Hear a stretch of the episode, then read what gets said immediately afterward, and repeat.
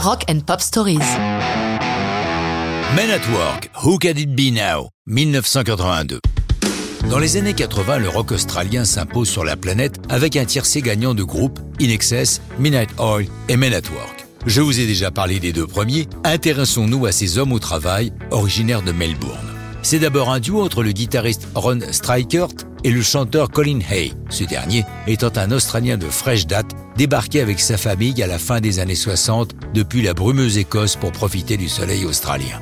Le duo remporte un certain succès en jouant dans les pubs locaux et le groupe se met en place. Strikert garde la guitare solo, ils sont rejoints par le batteur Jerry Spicer, le bassiste John Reese et le clavier Greg Ham qui joue aussi de la flûte et du sax. Quant au nom du groupe, il est trouvé après qu'ils aient mis toutes leurs propositions dans un chapeau et c'est Men at Work qui est tiré au sort.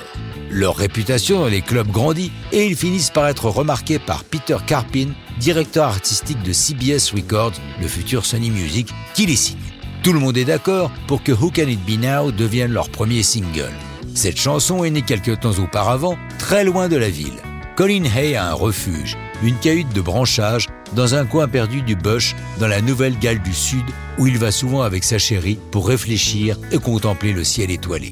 C'est là que soudain surgit la musique dans la tête de Colin Hay. Il lui faut à peine une demi-heure pour boucler la chanson, il la joue à sa chérie qui lui dit ⁇ Ce sera votre premier hit ⁇ La belle voix juste. Le texte vient plus tard, à un moment où Colin Hay tire un peu le diable par la queue. Il vit à St Kilda, un quartier de Melbourne à la plage réputée, peuplé à l'époque d'artistes, de punk, d'une communauté gay, mais aussi de pas mal de défoncés. Hay en a ras-le-bol que n'importe qui vienne dans son immeuble, frappe à sa porte pour lui demander tout et n'importe quoi. D'où l'idée de la question titre de la chanson Qui cela peut-il être maintenant? Le groupe comptant avec Greg Ham, un bon saxophoniste, Hay a prévu une partie de sax dans le milieu de la chanson. Mais lors de l'enregistrement, le producteur Peter McLan leur demande d'installer le sax dès l'intro de la chanson. C'est ça un bon producteur. Ce sax est un gimmick évident qui va faire beaucoup pour le succès de Who Can It Be Now. Il tourne un clip avec des potes pour une somme dérisoire. La chanson sort avec succès en 81 en Australie, puis part à la conquête du monde et devient un hit planétaire au printemps 82, cumulant avec un numéro 1 aux États-Unis. Les Men at Work vont empiler les hits pendant encore trois ans, mais ça, c'est une autre histoire de rock'n'roll.